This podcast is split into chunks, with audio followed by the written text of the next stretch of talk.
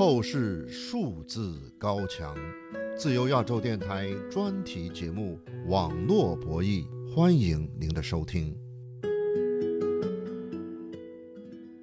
欢迎大家收听美国自由亚洲电台，我是网络博弈节目的主持人小安。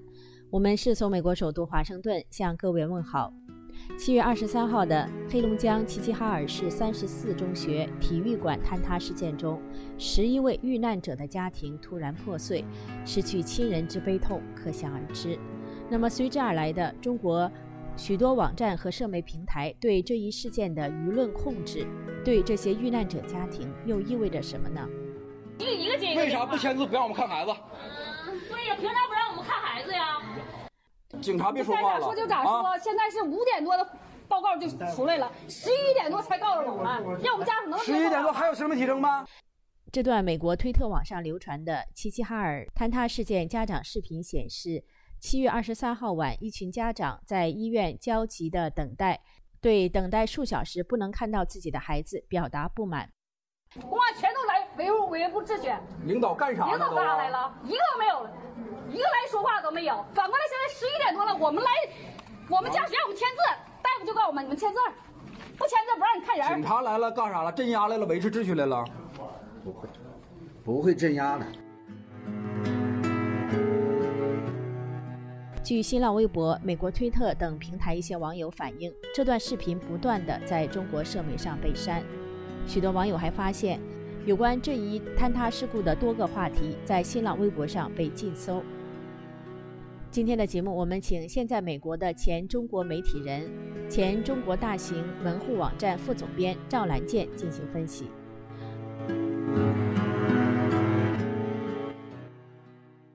赵兰健先生，你好。主持人小安，你好。因为您也是来自中国的呃媒体方面的专家，非常关注齐齐哈尔三十四中学体育馆的屋顶坍塌，十一人死亡这个事件是吧？是的，我想这个惨剧呢，应该从两个角度来看。第一个，有一个建筑安全的呃这样的伤害，使这十几个女孩子死亡；第二个，是社会现有的一些制度对这些女孩子的家长。又造成了二次伤害。呃，那么您自己是怎么样发现跟齐齐哈尔三十四中学体育馆坍塌事故有关的一些言论话题，呃，被删被禁的情况的呢？呃，在这个事件还没有被新闻媒体所炒热的时候，刚刚发生的几个小时，我就已经接获到了媒体朋友给我转发来的一些视频，我就预感到这个事件将是一个很悲惨的事件，那我就提早就在推特上去做了发布。后来呢，我就一直在关注这个事情，我隔几个小时就要去到新浪微博、腾讯的微信里头去搜索一下最新的进展，但是随着时间的推进，舆情的发酵，越来越难以得到有关信息的传递。那我就判断，这是国家的舆情部门已经出手了，呃，已经对各个门户有了一些指示。每个门户呢，其实都有一些重要的领导，他们定期要和国务院新闻办和网管办沟通，他们有一个网上的平台。然后呢，这些主要的领导知道了这些国家的精神和指导的方向。当天就给门户的各个频道的主编去下达一些内部的指令，哪些热搜要下来，哪些热搜用一些八卦新闻去引导观众对某一个恶性社会事件关注的转移力。那齐齐哈尔这个事件。就是这么操作的。有些网友注意到啊，齐齐哈尔三十四中学体育馆坍塌事件呢，这几天啊，并没有在微博的热搜上面。前中国媒体人王志安他就注意到，七月二十五号微博热搜榜既没有秦刚被免职，也没有齐齐哈尔体育馆坍塌的事件。这是他在美国的推特网上发的推文。那么有些呃推特网友就说呢，微博热搜呢是不能包含政治和灾难的。还有的网友说呢，政治维稳水平登峰造极。也有的网友说是刚开始这个事故发生的时候呢，这个热搜榜上还是有的，是被撤下来了。呃，你以前也在中国的大型网站上工作过啊，做过高级管理人员。赵兰健先生，呃，您怎么看这个情况呢？我九六年到北京从事新闻媒体工作，差不多有二十多年的时间，我对其中的全部的阴暗的环节都了如指掌。齐齐哈尔这个事件，就像之前最近几年中国出现的恶性的社会案件一样，啊，都是在一个舆论最关注的紧要关头，那么就被网管办，呃，和这些门户就给联手封杀了。那这样对民众去了解一个事件的真相，就误导的影响。那就让这些受害者，他不仅仅是遭受了一个社会的突发事件的伤害，又让他们的亲人在这种现有的制度下发声不能，造成了二次伤害。这种热搜榜是可以安排的吗？还是说是真的能够反映热搜的实际情况呢？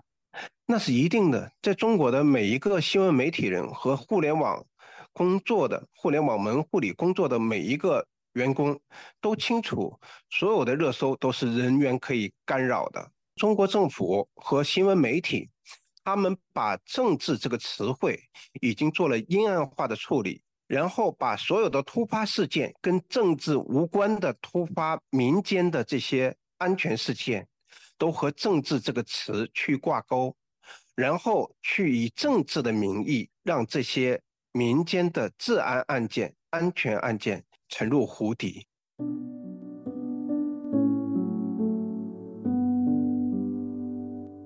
欢迎各位继续收听美国自由亚洲电台专题节目《网络博弈》。我们的节目是十五分钟，关注中国网络自由，重点介绍遭到中国网络封禁的内容。我是主持人小安。据中国官方的新华社报道。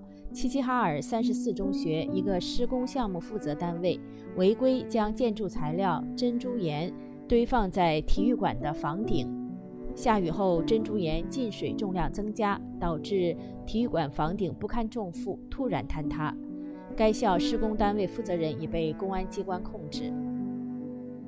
在七月二十四号的新闻会上，齐齐哈尔市委书记、市长沈宏宇向遇难者表示沉痛哀悼。并向遇难者家属、受伤人员及亲属和社会各界公开道歉。截至八月二号，中国官方媒体齐齐哈尔市官方、包括警方以及三十四中学发布的悼文中都没有公布十一位遇难者的姓名。许多网友不禁问道：为什么？一些微博网友转发一份未经证实的十位遇难女生和一位遇难教练的姓名。那么，在中国网络舆论中，灾难事故遇难者的名字为什么是提不得的敏感词？接下来，请继续收听我们对赵兰健的专访。赵兰健先生，您刚才分析啊，就认为中国这种对于齐齐哈尔三十四中学体育馆坍塌事件的网络舆论的控制，是会对这个遇难者的家长家属再次二次伤害。呃，我们现在也看到，就是在美国的推特网上，还有美国的油管网上，这些中国封禁的网站上，家长抱怨他们就是几个小时啊，在医院都不能够看到孩子。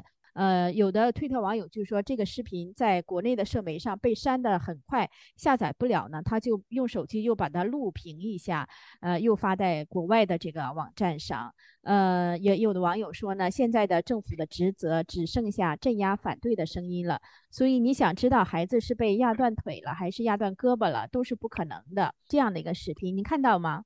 我看到了，言论自由就是生命。这种侵害是社会制度的维稳制度给这些家长们所造成的不可挽回的一个伤害，相当于是扼杀了这些家长的言论自由，也侵犯了这些家长的生命权。还有一个情况，现在就是网络的舆论呢，抱怨比较多的，呃，无论是中国官方媒体的报道，还是齐齐哈尔三十四中学的发出的悼词啊。都没有提到遇难的十一位学生和老师的呃名字。有一个微博网友就说呢，是看到几位家长的情况，是更多的信息被限流了，记住这些名字。他就公布了一些名字，是丁薇娜、李美娇、林宏宇、梁玉、丁天琪、崔墨轩、于慧欣、魏雨欣、聂雨飞、郭雨桐、王子薇。赵兰健先生，那么遇难者的名字为什么就是这么敏感？这是中国人的悲哀。当他死掉的时候，他连一个名字都留不下，甚至他连一个数字都不算。这就是一个社会的现状。我想，中国的新闻媒体状况在二零一四年之后，国务院新闻办他把多个部门就已经合并了，变成一个统一的这种网管办。那这样统一化的管理，让这种言论。自由的空间越来越小。